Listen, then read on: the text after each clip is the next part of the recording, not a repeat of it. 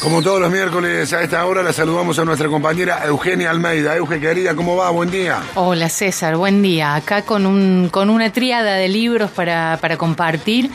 El, el, tema que nos convoca es tratar de pensar Sí. las desapariciones que hubo después del 83. ¿sí?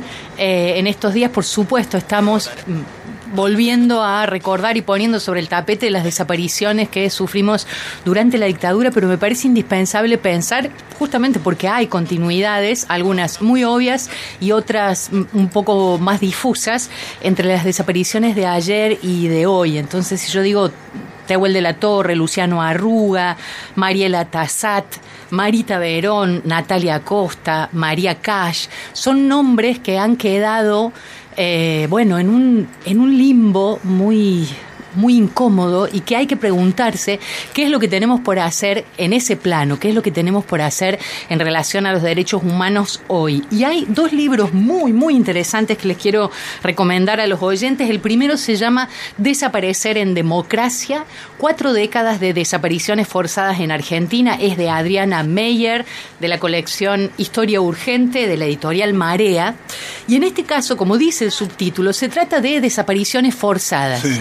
La desaparición forzada es la que tiene la intervención del Estado, es decir, es un cierto tipo de desaparición. Lo que hace acá Adriana Meyer es impresionante porque va recorriendo cronológicamente casos muy importantes, el de Santiago Maldonado, el de Miguel Bru, como mencioné, el de Marita Verón, el de Luciano Arri- Arruga, lo que pasó con algunos militantes del movimiento Todos por la Patria después del copamiento de la tablada. Es, si lo miras, es un libro bastante grueso. Ay, lo tenés ahí. Lo tengo acá, es un libro bastante reflejo, sí, grueso, bien sólido, lo tengo aquí, ¿no? Lo tendrás tú. Eh, Ah, y Oh, te salvo el vidrio, ¿no? el otro, sí, claro. El otro son, son medidas sanitarias que en realidad son bibliográficas para salir huyendo con los libros. El otro libro que quiero recomendar no se centra en las desapariciones forzadas, es decir, aquellas que tuvieron intervención de las fuerzas de seguridad. Y es el que más quiero recomendar, no porque sea mejor que el otro, sino porque me dio vuelta. Es este libro, se llama Desaparecidos y Desaparecidas en la Argentina Contemporánea.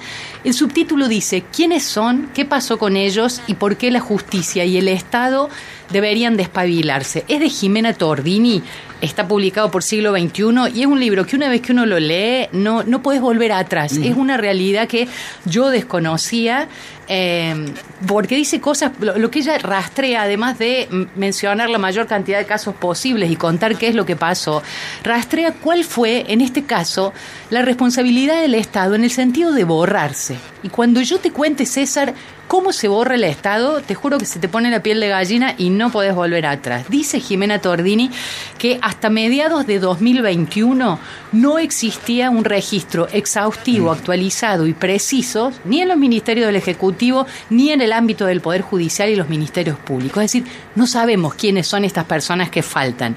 Insisto, no es desaparición forzada, pero son personas que tuvieron un accidente, que murieron en la calle, que no fueron reconocidas y que el Estado no se hace cargo de identificarlas. Hay un caso que te pone los pelos de punta. Mariela Tassat, por ejemplo, estuvo desaparecida durante 15 años. La mamá la buscó sin Sí. parar durante 15 años. Después resultó que estaba enterrada, como NN, como hay muchas personas enterradas en Argentina, en un cementerio que estaba a pocas cuadras de su casa.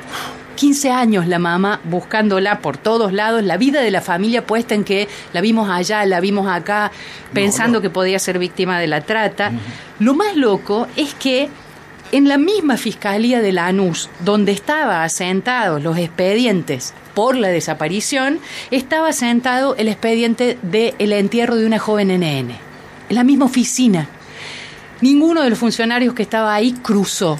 ¿Es culpa de la gente? No, no hay cruzamiento de datos en Argentina. De hecho, el RENAPER tiene todos nuestros datos, porque tiene todos los DNI, todas las huellas, y tiene también eh, datos de las personas que están desaparecidas, pero no se cruzan. No se cruzan, claro. De hecho, cada Porque aparte, si investigación... vos enterras a alguien y lo cargas en un banco de datos, eh, evidentemente al- algún cruce tiene, que haber si en ese banco esa persona figura como viva. Lo tremendo es que no existe, pensá eso, en una misma oficina, una chica de 15 años. O sea, ¿cómo puede ser que alguien no dijo, che, yo estoy buscando una chica de 15 años y alguien diga, che, acabamos de enterrar una? Y esos papeles estaban ahí. Eh, en, hay en Argentina el Sistema Federal de Búsqueda de Personas Desaparecidas y Extraviadas y desde 2016 a 2018 registró 21.613 denuncias por desaparición. O sea, Estamos hablando de un número muy, muy alto y de una responsabilidad muy grande del Estado en relación a que, como dice Tordini, la burocracia también provoca la desaparición de personas vivas. Quiere decir, en este momento hay en hospitales, en psiquiátricos, eh, en casas de refugio para personas en situación de calle, personas que la familia las está buscando y estas personas a veces no saben quiénes son, a veces saben quiénes son y están huyendo. Esa es otra variable que, que, aborda Tordini y que es muy interesante, qué pasa cuando, hay aquellas personas que quieren... Que no quieren que los encuentren. Que no quieren que los encuentren y que deberíamos también atender porque hay tantos adolescentes, porque de ese número gran cantidad son adolescentes que escapan de sus casas como única posibilidad de sobrevivencia. Ahí también el Estado está ausente porque deja desprotegido a una nena, a un nene de 14, 15, 16 años que se va de la casa porque lo que pasa en la casa es el infierno. También es muy choqueante que el Poder Judicial, dice Tordini, no tiene una instancia que organice todas las desapariciones y las búsquedas. Si se investiga, se va hecho por hecho. Es decir, cada fiscal, cada, cada uno está investigando solo. En los casos en que se han dado estos hallazgos, ha sido porque algún empleado o alguna empleada estatal dijo, yo voy a seguir buscando y rastreó y buscó y tuvo el golpe de suerte de encontrar. Sí, por un impulso propio y no por una cuestión organizacional del Estado. No, por eso el subtítulo del libro es ¿Por qué la justicia y el Estado debería despabilarse? Se cree que eh, aproximadamente hay 250 enterramientos NN cada año es decir, también es un número que sacude. Y pienso en esta semana en que, bueno, desde el ZigZag hemos estado haciendo alusión a la Semana de la Memoria, también desde el programa, es algo que nos convoca. También es importante eh, recuperar esta memoria, el trabajo de las abuelas, de los organismos de derechos humanos que también han hecho red y han cruzado datos. Eh, con ejemplos muy grandes, para que el Estado mire eso y en un sentido bueno los copie. Claro porque hay hoy un montón de personas que eh, están vivas y están desaparecidas y hay un montón de personas que ya murieron y su familia no tiene descanso.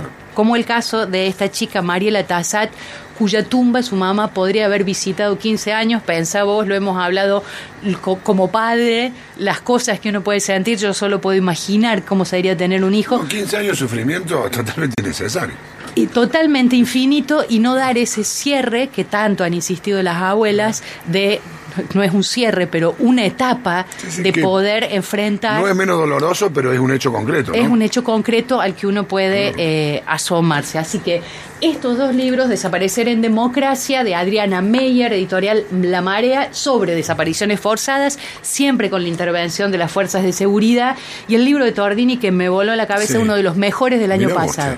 Desaparecidos y desaparecidos en la Argentina contemporánea, y por último un libro de poemas que eh, quiero recomendar mucho. Se llama En orden de aparición y habla de lo mismo. Habla de una persona, el hermano de la voz poética del libro que ha desaparecido. Ella lo busca, es de Gabriela Franco, una gran poeta argentina, publicado por ediciones en danza. En algún momento Gabriela Franco dice, la peregrinación llevó 70 días qué había que encontrar en el rastro de la desaparición. Examiné baldosas, recovecos, ilusiones, la memoria, los asilos, las camillas, los cementerios. No encontrar abre vacíos donde hallar tu cuerpo herido o putrefacto, abre el abismo de no saber. El abismo de no saber.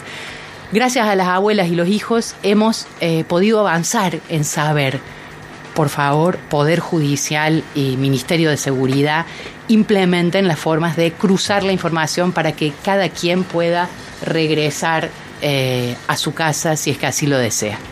Eh, me encantaron los tres, después lo vamos eh, a publicar, vamos a hacer una foto con, los tres libros para que los tengan ahí en cuenta, pero espectacular, muy bueno, y lo vamos a sumar, lo vamos a saludar, imagino que la venganza es un plato que, se sirve frío y que estará en condiciones de reclamar lo suyo después de tanto sufrimiento. Señor Rubén Goldberg, ¿cómo está, querido amigo? Buen día.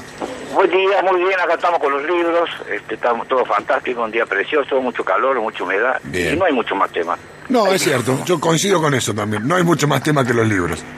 No, por eso no quiero, vamos, vamos, vamos a abocarnos a este tema, los libros. Muy bien, muy bien. Acá estoy con mi amiga Almeida. Almeida, buen día, señora. ¿Cómo le va, Rubén? El otro día hubo un, encuentro cumbre después de dos años de no vernos. Ah, sí, Eh, hicimos sí. puñito con Rubén en la librería que fui a aprovisionarme de títulos. Exactamente.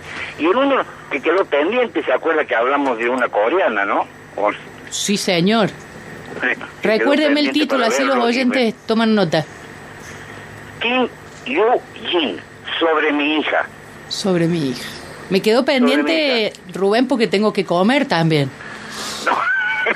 Un No, detalle. No, todo tiene, no todo tiene una intensidad económica, si lo saben, un intercambio. No lo tome así.